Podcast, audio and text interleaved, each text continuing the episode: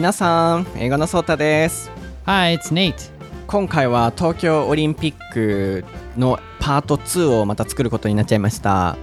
Yep, let's keep talking about the Tokyo Olympics. 大事なことですからね。プラスパート1でも皆さんにお伝えしたんですけれども皆さんいつもご視聴いただきましてありがとうございますこれからもたくさん頑張っていきたいなと思っていますので Twitter、Facebook の方なのでコメントをどんどんしてくださいあと最近レビューを新しくいただけていないので皆さんもしよければレビューを書いてこの番組への感想をたくさん教えてください。毎週土曜朝9時公開のこの番組「ソータとネイトの台本なし英会話レッスン」では台本は一切ありません。毎回視聴者の皆さんからいただいたお題をもとに英語でディスカッションを行います。そしてその場で出てきた内容をもとに単語文法解説発音などのさまざまなレッスンをこの場で即興で行っていく新感覚のリスニング教材です。But don't worry でも心配しないでください。この番組は日本人の僕英語のソータができる限り日本語での解説を入れていきますので英語ビギナーの方でも安心してお聞きください。毎回のエピソードのお題は台本なし英会話レッスンの Twitter アカウントか Facebook アカウントにて募集しています。また英語のソータとネイトのそれぞれの英語情報配信 Twitter アカウントもあります。毎日英語学習に関する情報を配信しています。すべて名前で検索をしていただくと出てきますのでぜひフォローしていただいて皆さんの英語学習にお役立てください。Alright, let's start. Let's do it. ソータと Nate no 台本なし英会話レッスン。Episode 12.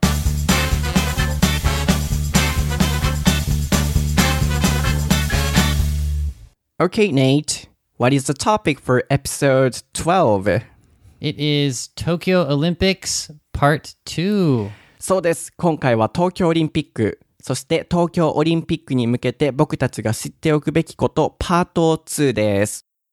パート1の方でいろいろ話したんですけれども、もっともっと話さないといけないことがあるなということで、パート2を今から作っていきます。皆さんまだ聞かれてない方は、パート1もすごく大切なこと話しているのでお聞きください。So, in the previous episode, we talked about the cultural difference or problems Japan is facing. So, you pointed out the less trash cans and Right. then bicycle problems. And then, what else can you come up with? いろいろ問題、日本、外国人から見て日本の問題って何個か挙げてくれたと思うんですけど、他に何かありますか Well, um, I kind of mentioned it in the last episode, but it's going to be having so many people in Tokyo, they need to somewhere to stay. And I think a lot of people will stay in the Airbnb, which is going to be in the regular um, apartments. So I think having, uh, you know, um, the problem of um, having foreigners in regular uh, Japanese apartments, I think that's an, uh, another big problem that's going to happen. Regular apartments means uh, um, apartments we are having right now, like this. Yeah, exactly. so I think Japanese people are used to having an apartment, and mostly Japanese people. Some some apartments have foreigners. Like the apartment I live, there's a lot of foreigners, but I'm not sure if Japanese people are used to um, having you know foreigners come really near their apartment, and uh, it might it, that might be something that comes up. So, in the case of Leo or Sochi Olympics, they also stayed in somebody's apartment. That's a good question. I'm I'm not sure. I'm not sure. But I heard that in Tokyo, um, there's not enough hotels. So I'm pretty sure that people are gonna stay in more Airbnbs. うん。なので、一つ前のエピソードで出てきた外国人とかいろいろな方が今 使っているおすすめのアプリケーションっていうのが出てきました。皆さん覚えてますか？それ聞いてみてくださいね。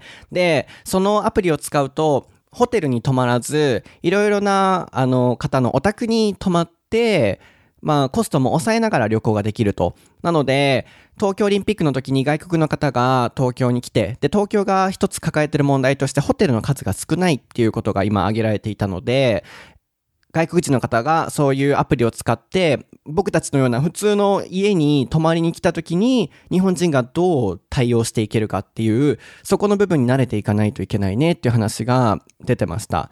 So in the last episode, we talked about should we accept other people's from other countries bad behaviors or they should learn Japanese culture. We talked about it.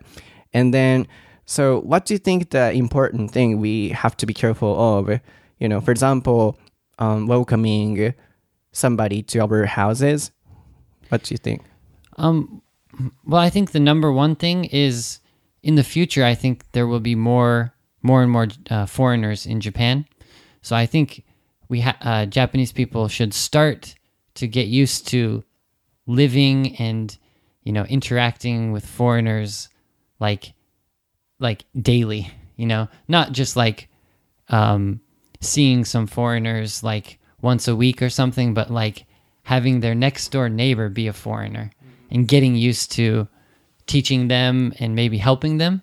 That's so if they make a mistake, don't um, you know, learning how to deal with um, teaching them things. め That's っ one ちゃそれ thing. 大事。That's, I think that's really important to get used to living with foreigners daily.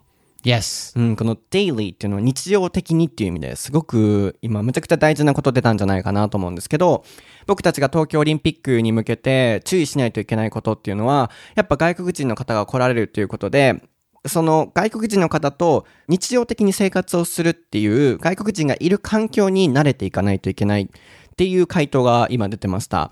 なので、例えば英語で接客英語を勉強するとか、その場だけで対応できるスキルではなくて、永久的に、長い、長期的に見たときに、どういうふうに僕たちが外国の方を受け入れられるかっていう体制を整えるのは、普段から外国人の方がいる環境に慣れておかないといけないっていうのが回答で今出てました。なので、外国人が横に住んでいるとか、あるいはもう1ヶ月に1回会うとかっていうことではなくて、外国人が困ってる時にさっと助けられたりとか、あるいは説明をしたりとかっていう、あるいはミスをした時に受け入れられる、あるいは説明することができるっていうような、さりげない本当に日常的にできる優しさっていうものは、外国人と接することに慣れることによってできるんじゃないかっていうのが、今ネイトが言っていたことですね。I think this is so important. Then we, oh, okay. Sorry, you want to say um, something? Yeah, one thing is um, when when you see someone like a foreigner having trouble, um, instead of thinking of it like uh like uh, you have to you know help them by kind of like um, by saying like uh, do you need any help or something like that. I think it's better just to treat them as a just a regular person. Just be like, oh hey, how's how's it going? Oh how are you? Oh what are you doing? Is do you need any help? Like a little bit more um, like a casual flow of conversation is is something that's really important to help people. うん、casual flow っていうのは自然な流れっていう意味です。flow っていう流れですからね。なので、こう、助けるってなった時に、よし、行くぞっていう感じで意気込んでいくんじゃなくて、本当に自然と外国人の方に助けをできるようにしないといけないと。それも日本人が抱えてる問題の一つじゃないかと。なので、なんだろう、こう、外国人だからとか日本人だからっていうことじゃなくて、日本人って本当にシャイなので、困ってる人に自分から話しかけるっていうこと自体にちょっと抵抗を感じますよね。僕はき比較的もう全然もう道で困ってる人いたらもう助け放題なんですね。もう僕自分のことをもうソータの救急車って呼んでるぐらい、本当にもう助け放題なんですよ。I always have everyone. Mm-hmm, mm-hmm. So yeah, every time I see somebody in trouble, I do help. そう、本当にもう救急車並みに出動してるんですよ。そう、でも、やっぱりぶ僕でも、あんま緊張しない僕でも、話しかけるときは結構、あ、いいのかなとかってすごいちょっと抵抗があります。So even for me, who don't care helping people or talking to people casually, I sometimes hesitate or think, uh, oh, can I talk to this person? So I think Japanese people, everybody has a problem talking to somebody who they don't know. Yeah, like um, I don't know how to say like breaking the ice is one way to say. It. Just like um, that first, uh, the first thing you say is really important because is it like casual or is it very uh, formal or uh, how is the conversation going to go? That first phrase is good. Like hi, that's perfect. but asking a question or like huh, uh, what, uh, uh, like panic kind of thing is not very good. Just you know, uh, breaking the ice smoothly is probably important. break the ice. This is really good phrase. so in daily conversation too, we often say, okay, let's break the ice. Yeah, yeah, to start uh, the conversation. うん、すごい気まずい沈黙とかがあるときに、Let's break the ice。このあの氷を潰そう。つまり今、シーンってしてるのを、温めて、バーンと割って、何か言葉を言って会話をを進めていこうというような意味でブレイクザアイスってよく使うんですけど、そのブレイクザアイスをすることが大事だと。何事もコミュニケーションの時は一番最初の声かけっていう部分が重要だと。なので顔がパニックってるとか、あるいは話しかけ方がたどたどしいっていうことじゃなく、一番最初の部分を大切に外国人に話しかけていくべきだっていうことですね。なのでせっかくなので、So let's do the lesson from you. So, Okay. うん、レッスンしてもらいましょうよ。How do you think Japanese people should talk to people who are in trouble on the street or on anywhere? 外国人どういうふうに話しかけ、natural flow、 Right. 自然な話しかけ方。 Well, let's let's imagine that they don't look they're they're not like in an emergency, right? It's not like, "Oh my god, I my, you know, I got an injury or something," but it's just like they're walking and they look a little confused, right? Just a little bit. So I would I would say, "Hey, hey, how's it going?" or "Hi. Hey." Something like that. That's like the it's so it's so simple. なる Just ほど。 repeat over and over. うん。なので、こう、まあ、緊急事態、こう、手から血が出てるとか、そういう部分じゃなく、ちょっとこう、困ってるんじゃないかな、この人と思った時に、Hey or Hi で話しかけると。 Yeah, it's actually really simple, but I think eye contact is important too. Like as you say, "Hey," you know, make good eye contact and probably smile is a good thing too. 僕も Hey よく考えたら Hey からです。I often say Hey, are you okay? Can I help you? So with the intonation, if you say "Hey," it's like kind of like a kind of negative thing, like "Hey, come here." But if it's like "Hey, hey," so the intonation is important. うん、ちょっと歌っぽくね。Hey じゃなく Hey ってことですね。うん。なので、すごい大事なのは、Hey っていうのは、こう、It's like a warning. So when we warn somebody, we use Hey too. So we have to be careful of the tone. Yep, yep. Be careful about that. いや、誰かにこう注意をするときも Hey っていうのは使うので、イントネーション大事で Hey っていう感じで明るく話しかけないといけないと。And we can follow, like, how can I? Um, how's it going? Or how are you? Those are two good ones. Or we can say, can I help you? Or are you okay? exactly. You can you can cut right to the um to the important part if they look really confused or something. But if they just look a little bit confused, then I would start with how are you? Or um, are you in a hurry? Or do you need to go somewhere quick? Something like that. うん。なので、そんなに困ってなかったら、How are you? 大丈夫？もう大丈夫っていうような感じで、How are you? 元気のような形で、相手が話しかけやすい環境を作ってあげるっていうのが大事だそうです。プラス、まあもうそのまま、Are you okay? 大丈夫？とか、Can I help you? って形で言ってもいいと思います。僕がいつも話しかけるときに使うのは、Hey, are you okay? Are you in trouble? 困ってますか？とかっていう形で言います。でも必ず最初は Hey から僕も入りますね。あるいは Hi から入ります。なので、皆さん、こう練習しましょう。東京オリンピックまであと3年と4年ぐらい、3年と4年わけわかんないね。4年ぐらいあるのかな？Let's see. No, no, three uh three years. え、まだ oh, 3 oh, 年しかないのか。oh, 'cause it's 2020 in the summer, right? うん。So that yeah, it's about four years. four years and three years and a half. Yeah, yeah. 3年半。この3年半皆さんどう過ごしますか？あの3年で人生は変わるとね、1D も言ってましたけど、ドコモの CM で。あの、今から始めるか始めないかでだいぶ変わると思うんですよね。なので、今からちょっと皆さん練習しましょう。外国の方が困っていらっしゃったら、Hey! から始めて大丈夫っていうふうに話しかけると。あるいは外国人の方からするのが厳しい場合は日本人の方でも困ってる方ってたくさんいらっしゃいますよね。でもなかなか自分からいけない方多いと思うんですよ。なので練習しましょう。自分から話しかけてみましょう。で、ちょっとずつステップアップしていって外国人の方にも話しかけられるようにして東京オリンピックに向けてちょっとね、備えましょうよ。We need to be prepared for the Tokyo Olympic. We, I, I, what I was just saying was that we should talk to people who are in trouble. And if it's really hard for them to talk to a foreigner, we can start with Japanese people. And then, yeah, if they're used to helping Japanese people, we can change to, you know, foreign people and starting with hey. And then I think it, we need to get used to those helping? Yeah, I think um, yeah, it's going to be really important to uh, get some practice when you see some foreigners. Maybe, for example, I'm living in Osaka, so if you go to Kyoto, oh my gosh, there's so many foreigners there. You know, just say hey or say hi to a couple foreigners. You don't need to have a long conversation. Just say hi. Are, are you enjoying your stay? Something like that, and it's hard to break the ice, I know. But after you um, break the ice, then you can talk about like, oh, are you going to Kiyomizu Temple today, or something like that. But with Tokyo Olympics, you can say after you break the ice, you can say, oh, like what's what's your favorite um, event, or oh, what country are you from, something like that. So you can get some good conversation. そう、なので、いい練習をするために、困ってる人じゃなくても、歩いてる人に、Hey, how's your stay? Are you enjoying the stay? あの、楽しんでますか ?Are you enjoying the stay? とか、あれ、Where are you going? 今からどこ行くのとかっていう風に、もう自然と話しかけて練習していくべきだと。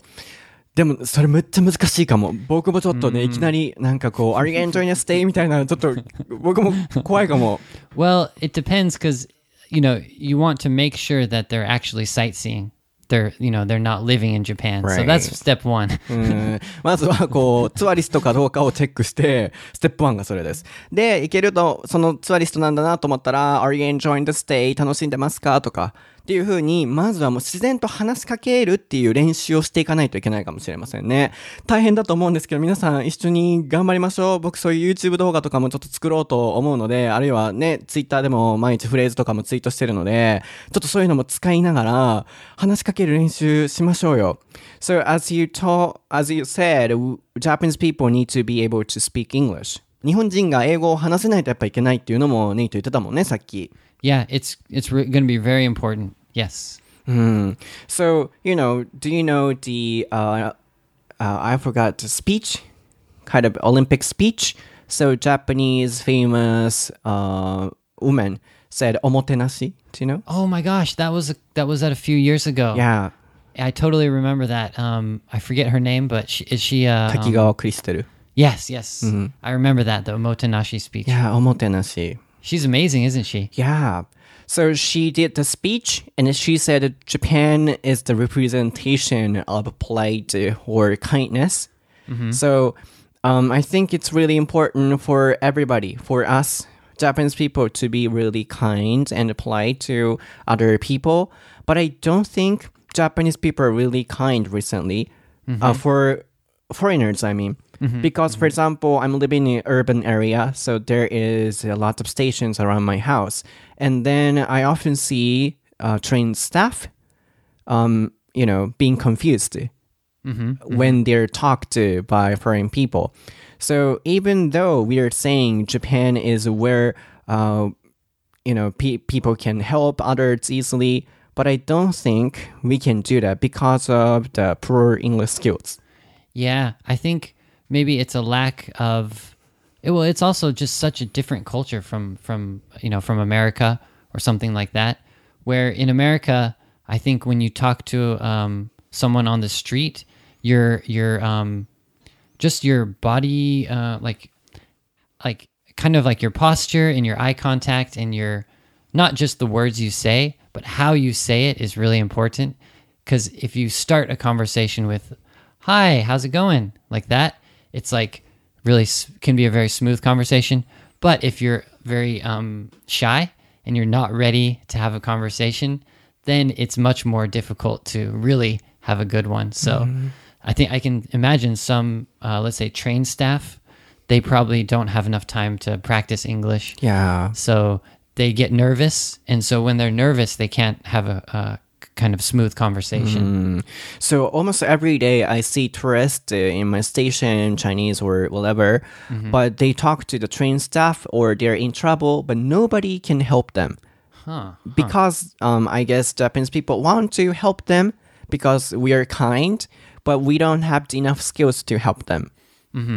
So yeah, I always feel, oh, you know, d- we can't show how kind we are because of the English skills. So we should study English. I always feel so. Yeah, I think the benefit um, can come a lot from from watching uh, English dramas and like you do, like listening to music, but seeing how um, people interact in the real situation, like watching, um, I don't know, just a regular sitcom show or something like that, Friends, you know, Desperate Housewives, something like that, you can really get a good feel of how to have a smooth conversation. なのでまず今この会話ちょっと長くなってしまったんですけど、えー、2つの要素の会話が今あって1つは、えー、日本で僕が見る日本人の外国人への対応への問題っていう部分と、あとはネイトがどういうふうにそれを解消していけるかっていう勉強法の部分が今この会話の中で2つ出てました。聞き取れましたか？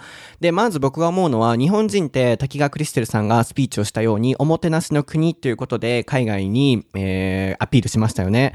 で、東京オリンピックを招致しますと。ってなって、海外ではおもてなしの国、優しい国ってなってるはずなんですけど、正直なところ僕本当に日本人って外国人から見て優しいっていう風な印象を与えれてるのかなと最近心配になります。というのも僕結構こう周りに駅がすごいあるところに住んでるんですけど、毎日のように外国人の方がいらっしゃるんですけど、困ってらっしゃって、えー、駅員さんとかに話しかけても、むちゃくちゃ駅員さんの態度がちょっとそっけなかったりとか、あるいは困っていて、誰か助けてっていう顔してるのに、日本人が誰も助けれないと。で、分かってるんです。これはもちろん日本人が意地悪とかじゃなくて、助けたい気持ちいっぱいあるんですけど、英語が邪魔して、うまくその優しさっていうのを出せないですよね。なのでそういう意味では、本当に3年後、4年後に東京オリンピックが開かれて外国人が来た時に、僕たち本当に優しい人たちがいる国として、海外にアピールできるのかなってすごく心配になってしまいます。なのでそういう意味では僕たちが英語を話せるようになって、僕たちが本来持ってるこの優しさっていうものを英語力とともに相手に伝えていかないともったいないですよねと。で、ネイトが言っていたのは、もちろん英語の英会話を勉強しないといけないのもあると思うんですけど、あの、駅員さんとかが話せない、あるいはいろんな方が話せない、助けれない理由としては、こう、縮こまってしまってると。なん緊張とかしてしまうとコミュニケーションってうまく出てこないっていうのはこれは一般的にもよく言われてる話なので、とにかくこう気持ちを落ち着かせて、で、ボディーランゲージ、ポスチャーっていうのは姿勢とかこういう体の動きなんですけど、そういうものをちゃんとリラックスして、こう、まず英語力じゃなく、話す時のその姿勢であったりとか、心構えっていう部分も整えていかないといけないと。で、それは海外のドラマとか映画とかを見て、海外、特にアメリカ人がどういうふうに知らない人とかにこう話しかけていくのか、その時の表情であったり、フェイシャルエクスプレッションであったりとか、ポスチャーであったりとか、ボディーランゲージであったり、どういうふうにしてるのかっていうのを学んでからやっていくといいんじゃないかっていう話が出てました。Yeah, but it's really difficult to to change your the way you move your body and like I know it's really difficult, isn't it? Mm, in my case, when I speak English, mm-hmm. I can you know show my posture or you know body language a lot. So you kind of switch mm, between yeah. between the two. Hmm. And I you know often speak English for my job. So recently, when I speak, even when I speak Japanese, I move my bodies or you know hands a lot. You're becoming a different different person. I guess. yeah. そう僕の場合はこうねもう仕事から英語を話すことの方が多くなる多いぐらいなので、もう日本語話す時でもボディーランゲージとか表情とかはもうすごいこう英語っぽく動いたりとかします。なので。Yeah, so it's really important for us to be ready for the Tokyo Olympics. 東京オリンピックに向けて本当に僕たち準備していかないといけないと思うんですね。で、エピソード1でも出てたんですけど、海外の方が日本の文化をわからなくて、例えば並ばないとか、電車の中でちょっと想像しいってなってしまった時に、受け入れるべきなのか、あるいは彼らが日本の文化を勉強すべきなのかっていうのもエピソード1で話しました。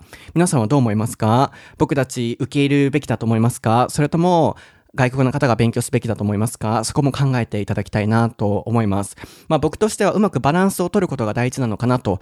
海外の方に日本はこういう文化があるので注意してくださいっていうのを広げつつ、自分たちがそういうルールを守れてない方に遭遇した時に、あ、仕方がないねと受け入れられる心も身につけていかないといけないと。で、海外に伝えていくってなると、英語はやっぱ話せないといけないですよね。で、実際にオリンピックがあって海外の方が来られた時も英語が話せないと何も手助けができないですよね。そういう意味では We have four years 4年間約あると思うので英語の勉強であったり、外国人の方と生活をすることであったり、そういうことに慣れていったりとか、いろんな部分で準備をしていかないといけないかもしれませんね。では皆さん今日のエピソードはいかがでしたか？むっちゃ話しました。もう僕今喉ガラガラなぐらいちょっと話したんですけどいろいろ学んでいただけましたか？皆さんどうでしたか？で次回のエピソードはカンナさんからいただいたジョークス笑いのツボやジョーク、まあ、海外と日本ではいろいろ笑いのツボ違いますからそこの部分を話していきたいなと思ってます。そして皆さん台本なし英会話レッスンの Facebook アカウントが完成してますよ。Twitter アカウントは皆さんご存知だと思うんですけれどもこの Facebook アカウントでは毎回の番組で出てきたフレーズや文化をネイトが全て英語で解説してくれています。すごく楽しいと思うので英語を話す機会ねなかなか話したりとか書いたりする時間ってなかなか少ないと思うのでこのアカウントを活用してもらってネイトと英語で話してみてください。また僕英語のソータとネイトの個人ツイッターアカウントもあります。英語学習に関するたくさんの情報を毎日配信していますのでぜひ名前で検索をしていただくと出てきます。フォローしてみてください。では皆さん次回のエピソードでお会いしましょう。We're finished. Thanks for listening. うバイ Bye bye.